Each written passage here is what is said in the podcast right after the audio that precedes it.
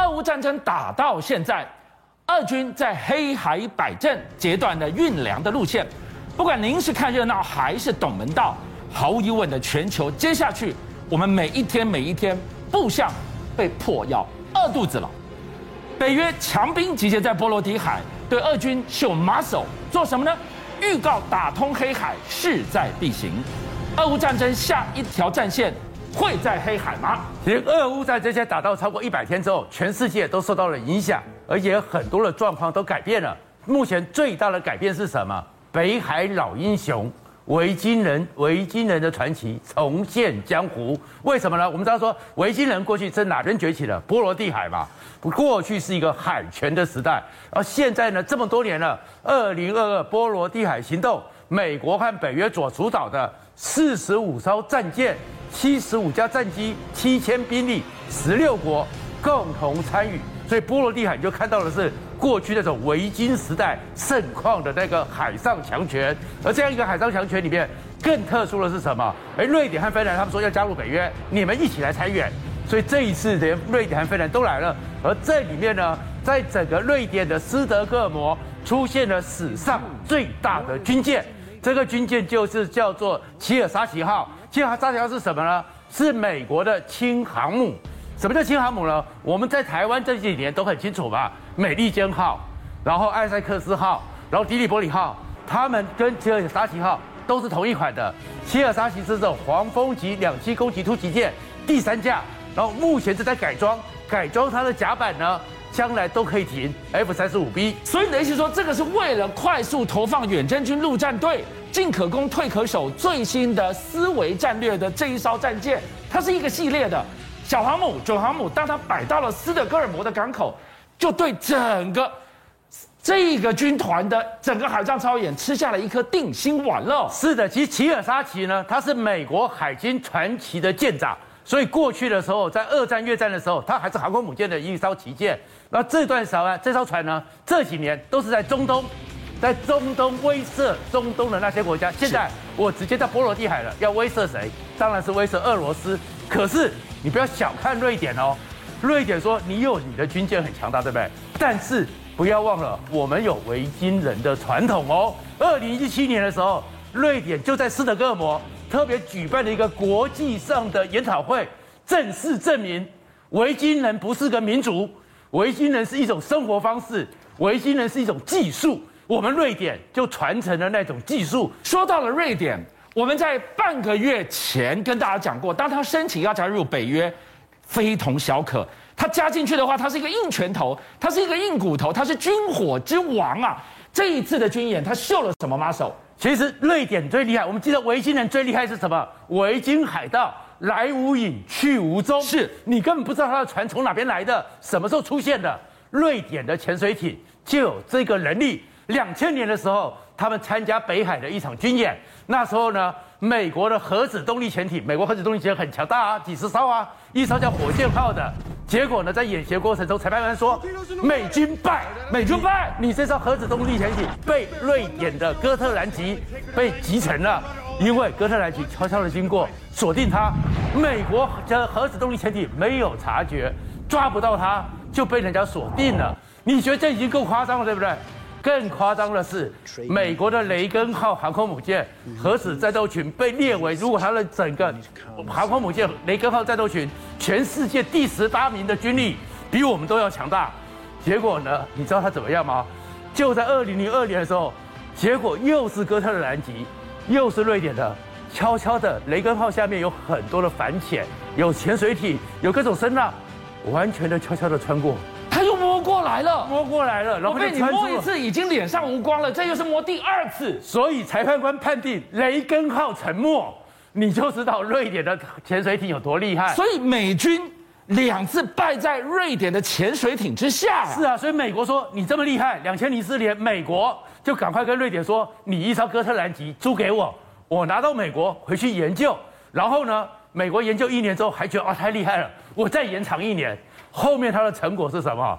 日本的苍龙级，就是从瑞典这边学来的。我们不是在这国舰国造也想要学苍龙级吗？对，原因是什么？它就有那个是 AIP 的这个系统。这是什么样的一套系统？我们都说一般来讲呢，大部分常规的柴油潜舰，对不对？你呢在水下的时候是没办法充电的，你都要浮出水面来充电嘛。对。但是呢，你要换气，你就会容易抓到，你就要在浮沉起来。但是 AIP 系统就是我不需要空气，我在水里面，我用柴油常规引擎，我就可以充电。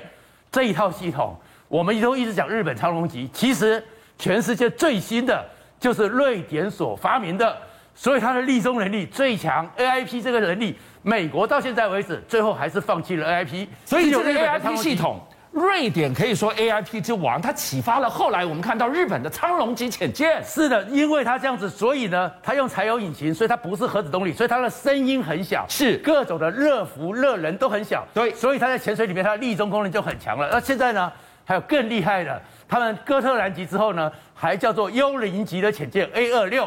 这 A 二六呢，它更强是什么？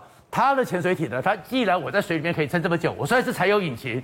我呢，既然可以撑这么久，我不需要换气，所以呢，他放弃了核子动力，而且在水里面呢，开始把整个周围呢用了特殊的橡胶。那橡胶是说，你就算美国的核子动力潜艇、美国的航空母舰反潜机打出主动式声呐，是，我就被吸收了。对，我不是金属啊，我，我不是金属啊，对啊，我没办法反射回来啊。对啊，所以它力中的更强，然后就加上它本来那个 AIP 系统又无声，所以就变成幽灵级的潜艇。你看提到了。在黑海底下的深海猎杀，我们怕下面躲了几艘俄罗斯黑海舰队的潜艇，不知道就不知道。现在如果有瑞典幽灵来助拳的话，那接下来黑海会是下一个俄乌战场的延伸，会是下一条火线吗？因为打通黑海的阻碍，我才可以把粮运出来呀、其实现在俄乌战争看起来好像很平静，其实越来越紧绷。紧绷紧张到什么程度呢？因为普京呢又下了一个新的命令了，六月底以前要拿下北顿涅茨克。是七月一号是他第二次的胜利日，如果这次再吐锤就很麻烦，所以整个战火越打越凶。是，所以乌基辅呢正式又向全世界求援。你看他们在他们独立广场上出现，会支援他们、声援他们的一个国旗。是，巨象你看到没有？在左边的中间那个地方，看到没有？好熟悉的国旗哦。中华民国的国旗，中华民国台湾是也是基辅之友。我们不但送了他们很多物资，开箱的时候一些传统的军备，常规的传统的军备，我们也提供他。站在保卫自由，我们也在这里面。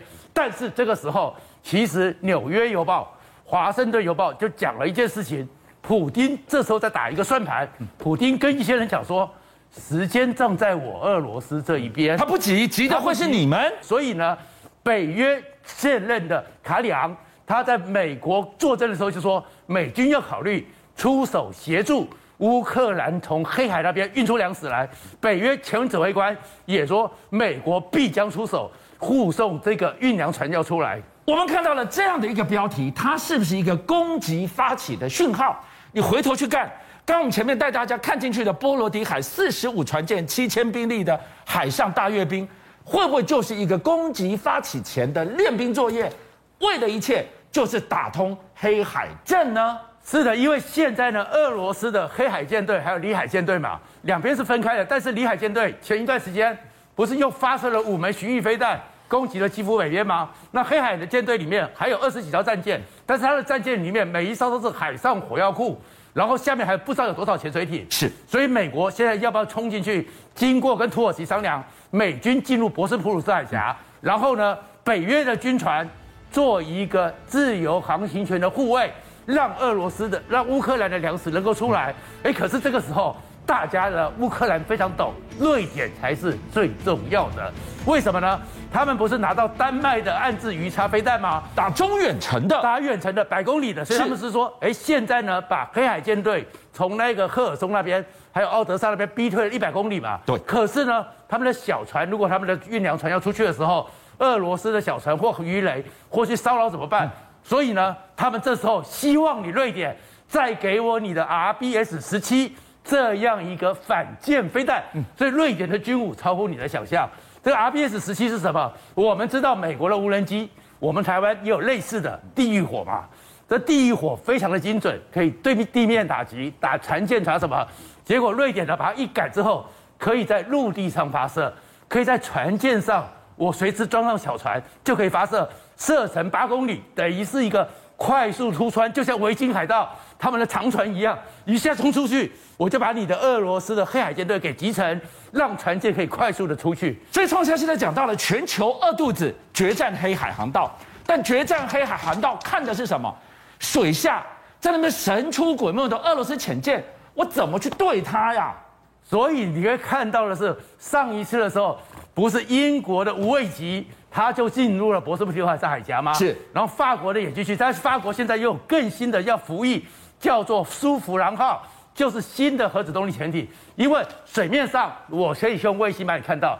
水底下我要长存，所以法国新的核子动力潜艇正式服役，而美国传了六年多，这个核子动力潜艇呢，它当然呢射里面的是法国的所谓的它的巡弋飞弹，射程一百公里，但是静音，所以静音之下到海海里面才能够跟你俄罗斯的潜水艇来 PK，然后美国呢，它现在正式的，美国讲了很久，就是杀人机、无人潜舰。一出去之后呢，可以在水里面呢一潜流六千五百海里，然后现在最大航程你就可以一沉上来就一万两千海公里了，然后是遥控的，然后最重要是什么？这个无人机短短的小小的，它厉害是它是模组化，模组化是我随时可以换一套声纳进去，我时可以换一套侦测设备，甚至于我随时可以放一套武器进去。美国有四艘已经正式服役，都可能。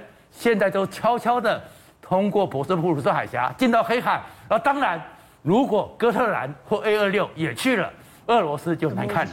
邀请您一起加入五七爆新闻会员，跟俊相一起挖真相。